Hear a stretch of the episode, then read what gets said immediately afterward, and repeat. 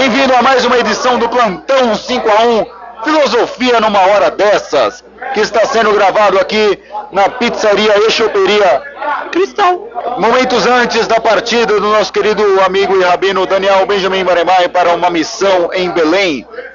E como sempre estamos aqui também com o professor Dr. Luiz Mauro Sai Martino. E o assunto de hoje é um mestre chamado Sócrates. Sócrates é provavelmente um dos pilares do pensamento ocidental. Prova é que ele dividiu a filosofia em duas. A filosofia antes dele é chamada de pré-socrática e depois é filosofia a partir de Sócrates. Na sua estreia fez 10 gols contra o Tiradentes com a gloriosa camisa 10 do Corinthians e fez a nação corintiana se arrepiar e saber que grandes momentos vinham por aí. De fato, a nação ficou arrepiada com o que ele fez. Ele, ele fez com que todas as pessoas começassem a pensar de uma outra maneira.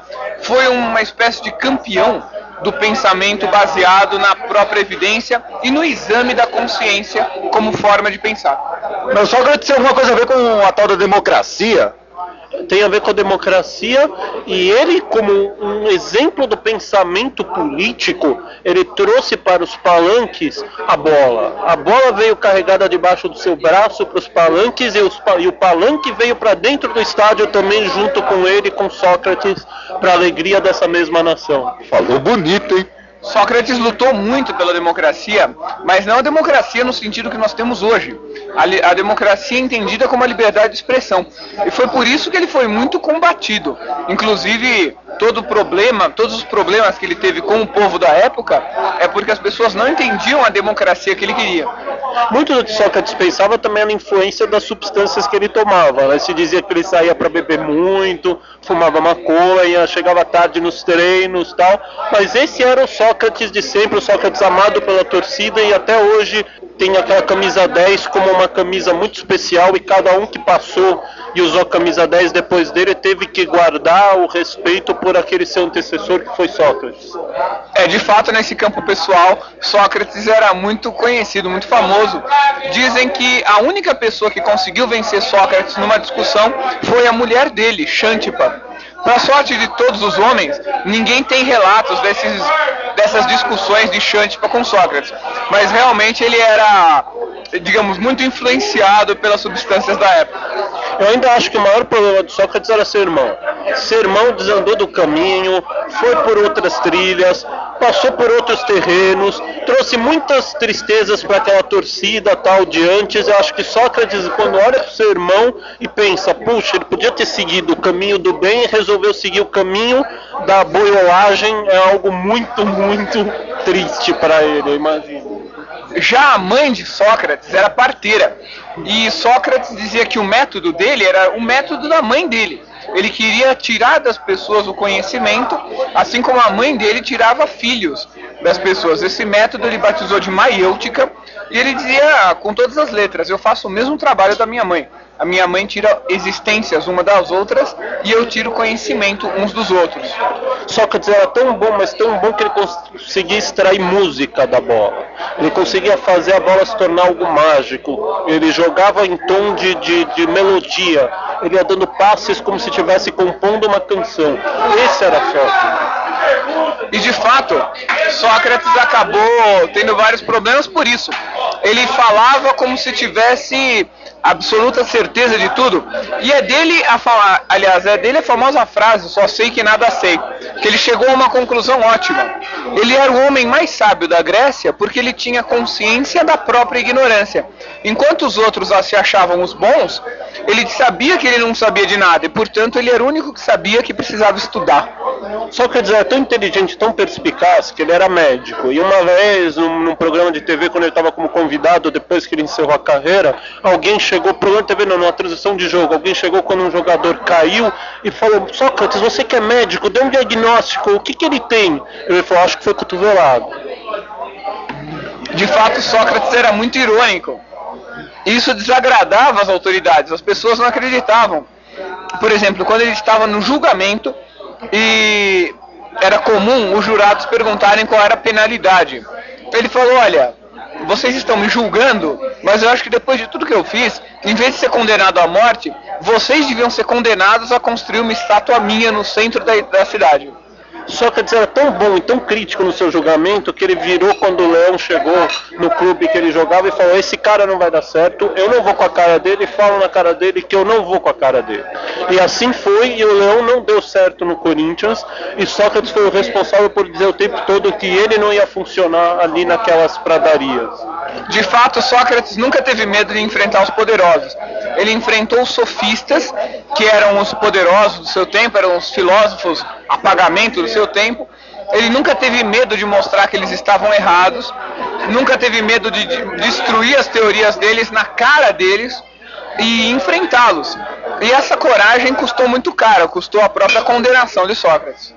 Sócrates é um exemplo a ser seguido e que hoje muitos dos jogadores novos e tal, que ainda têm alguma consciência, não aqueles que jogam só por, por dinheiro, por qualquer coisa, mas aqueles que ainda têm alguma consciência do que é amor a uma camisa, do que é dedicação, do que é suor, do que é trabalho, miram-se em Sócrates, exemplo não só de médico, de pessoa que se engajou na política, concorde-se ou não com ele, e de pessoa que lutou pela sua camisa como ninguém pelo clube que ele defendeu desde que ele começou a sua carreira. Sócrates é um exemplo de virtude, um exemplo de moral que valoriza o homem acima de qualquer coisa, o homem como centro das preocupações, o homem como centro de toda a moral. E é dele a frase com que eu gostaria de encerrar: Uma vida que não é examinada não vale a pena ser vivida.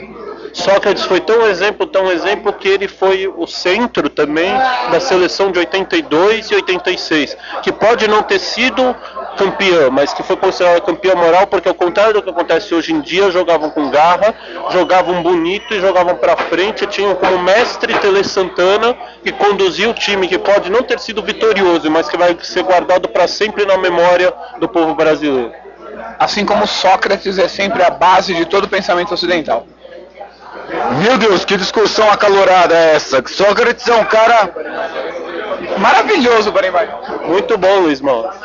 Sócrates é uma figura realmente de extrema importância, uma figura ímpar. Bom, para ilustrar este programa, eu sugiro que ouçamos uma canção de Rita Lee chamada Amor em Preto e Branco.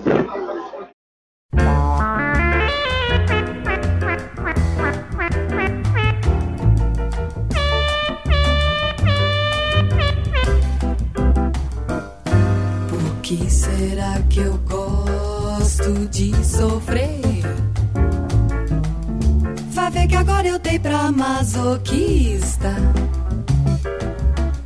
Meu amor branco e preto às vezes me deixou na mão, mas eu gosto de você. Já não me importa sua ingratidão. Sofro, mas continuo a te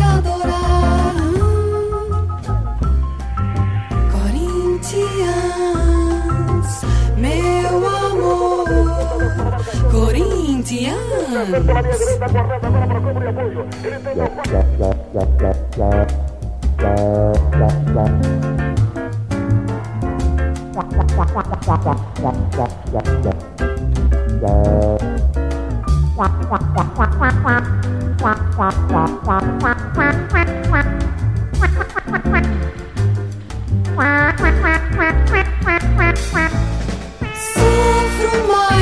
Continuo a te adorar.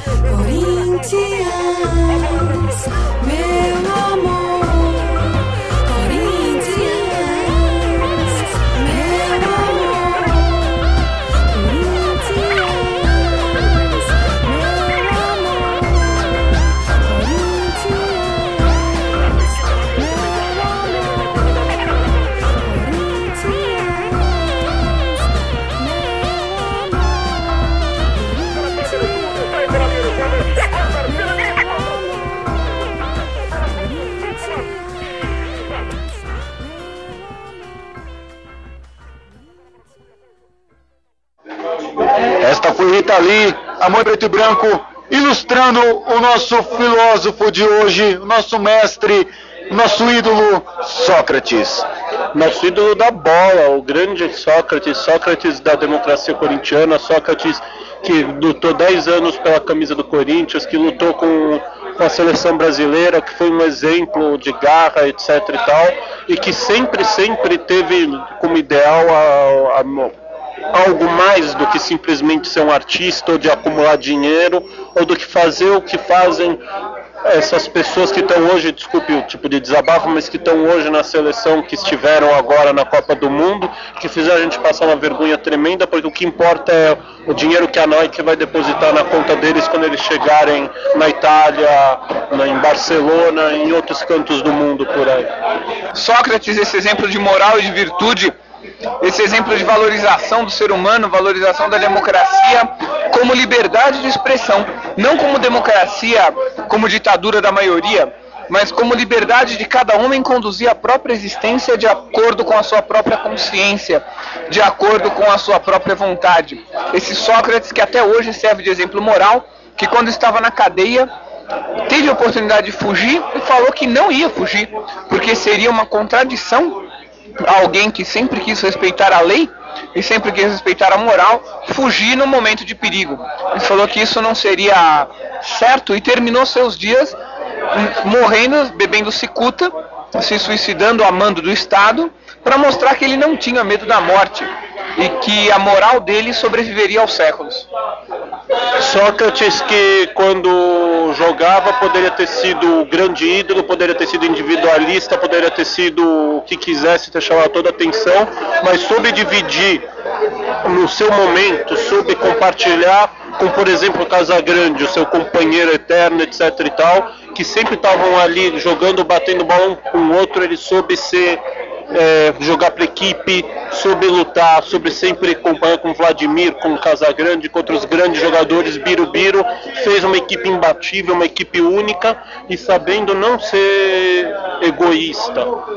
Este foi o Plantão 5 a 1 Filosofia numa hora dessas, que hoje tratou de Sócrates, essa figura ímpar e multifacetada. O programa de hoje teve a participação do professor doutor Daniel Barenbain e do Rabino Luiz Mauro Samartino. Apresentação humilde aqui, diante dessas figuras ilustres. De Ricardo Pena Silveira e Senise. 5 a 1, plantão 5 a 1 pode ser encontrado no site 5a1.senise.pro.br. Escreva para 5a1.senise.pro.br. E ficamos por aqui hoje. Tchau!